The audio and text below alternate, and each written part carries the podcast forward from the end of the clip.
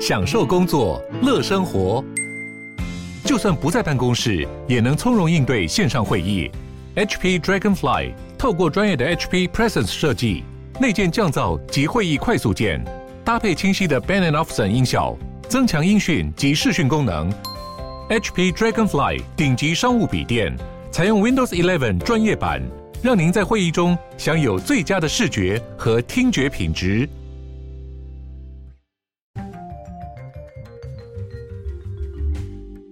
Hello，大家好，欢迎回到世界忙什么？The World in Five Minutes，我是节目的主持人 Morris。那不知道大家有没有发现，这个喉咙最近的这个状况有这个好转了啦，没有过去的这么沙哑，然后也没有过去的这么敏感，就是会一直咳嗽。所以希望可以提供给大家，就是更好的聆听品质跟更好的这个音质啦。那我一直努力在调整一些参数跟录音的这个方式。那如果有更多的这个，不管是厂商啊，又或者是说广告或者是赞助。我就会慢慢有办法去调整我们的设备跟我们的这些研究的内容跟新闻报告的内容了。那 anyways，我们今天要来聊到的呢，这则新闻呢是关于我们目前大家日常生活当中很常会遇见到需要所做的一件事情，就是关于。订阅制的这个服务，那大家不知道知不知道什么叫做订阅制呢？就是我们英文所说的 subscription-based services。那像是什么是 subscription-based 呢？像是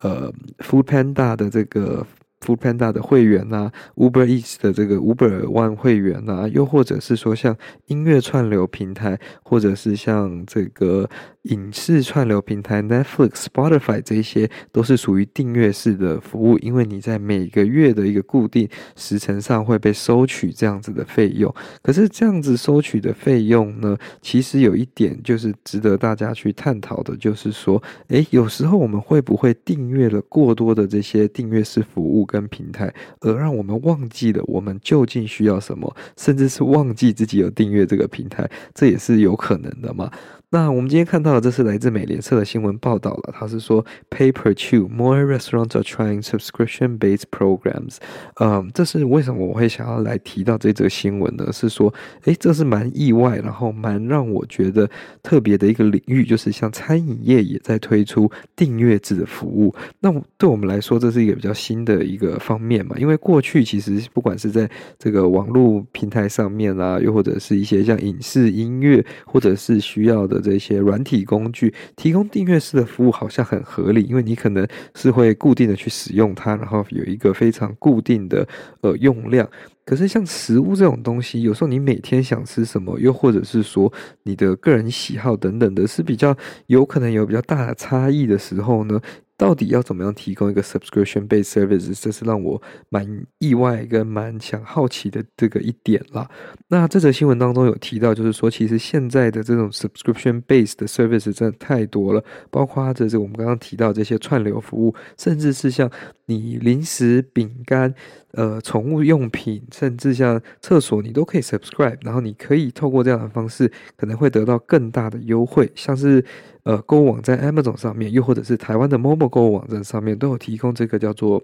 循环购买或者是周期性购买 （recurring um purchases），就是它会在固定一个月啊、两个月的时间去帮你一直重复下单，确保你有这个足够的这个用品。那那这些东西我觉得都还合理，因为包括呃厕所卫生纸啊，又或者是一些零食饼干，都是你固定会消耗的日常生活用品嘛，所以一定会慢慢用着用着就用掉了，所以再把它这样子一直补充，其实算是合理。可是如果像食物呢，那你会想要 subscribe 一间餐厅，然后每天都吃那一间餐厅吗？我个人是觉得不会啦。就算今天 Seven Eleven 有一个呃饭团的 subscription plan，除非我真的真的真的很喜欢吃饭团，又或者是它非常非常优惠，我可能很难想象我每周呢，或者每天一个月三十天、三十一天，早餐、午餐、晚餐，因为我是每天至少要吃一次饭团，这个对我来说是一个比较呃要挑战的一个 commitment 啊，因为。毕竟你也不可能每天都吃一样的东西嘛。那其实包括在美国啊，有一些面包店，像 Panera 啊，又或者是像他们这个呃美式中餐的高端品牌 PF c h a n 呢，他们都在开始实验这种 subscription 订阅式的呃商业模型。那他们认为说，这其实是会帮助他们增加稳定的收入以及这个来客率的 increase。那因为呢，他你可能订阅了，所以变成说他可能每个月固定给你一些优惠啊，又或者是说固定给你几餐呢，你就会更容易的一直去反复进到这间呃餐饮业餐厅去做消费了。那也有像 Panera Bread 提供的这个 subscription 方案，是说你可以有无限畅饮的这种 fountain drink，就是像这种汽水饮料啊，又或者是说你可以呃无限畅饮他们的这些已经煮好的咖啡啊等等的。那其实对于如果是比较需要咖啡因的这些用户来说，这就是一个不错的服务啊，可以呃固定的喝到咖啡，然后又不用付出太多的钱，然后又可以为商家带来人流，然后你可能进去又会买个甜点、买个面包等等的，这其实是蛮好的一个商业模型啦。那其实根据这个新闻所提供的资料呢，就是美国啊，平均哦，每个人在二零二二年有六点七个 subscription，就是你订阅了六点七个样东西。那这个数字跟二零一九年比是四点二，所以基本上每年呢，大家成长的数字可能是一点多，或者是接近一个新的 subscription based services。所以大家其实订阅的东西越来越多。那这个事情是个好现象吗？我个人其实不这么认为啦，因为其实当这种 subscription based service 变成越来越广泛，那对公司的营运会不会有产生比较大的这个效益呢？我觉得可能是会的。可是对消费者来说，其实负担是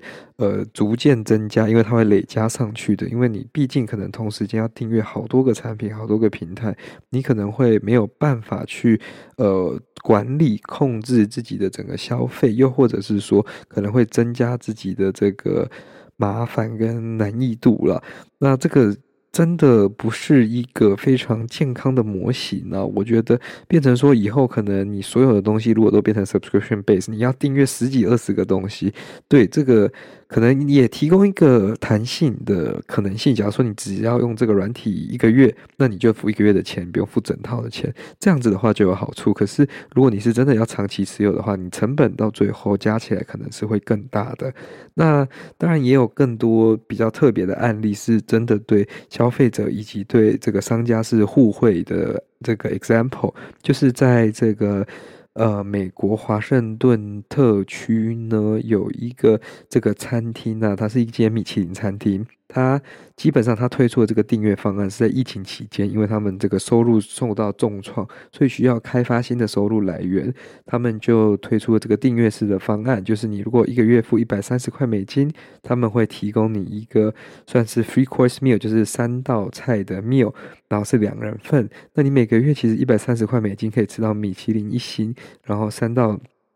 菜的这个菜单其实是非常划算的了。那这个东西原本是在疫情期间推出，然后他们后来发现，诶，就算他们餐厅重开了，维持这个东西其实为为他们的餐厅增加一个额外的收入，然后消费者可以用比较划算便宜的价格去体验到这个精致的美食，所以这有点像是一个双赢的局面，所以算是不错的一个 example 了。那刚刚所提到的像是这个美国。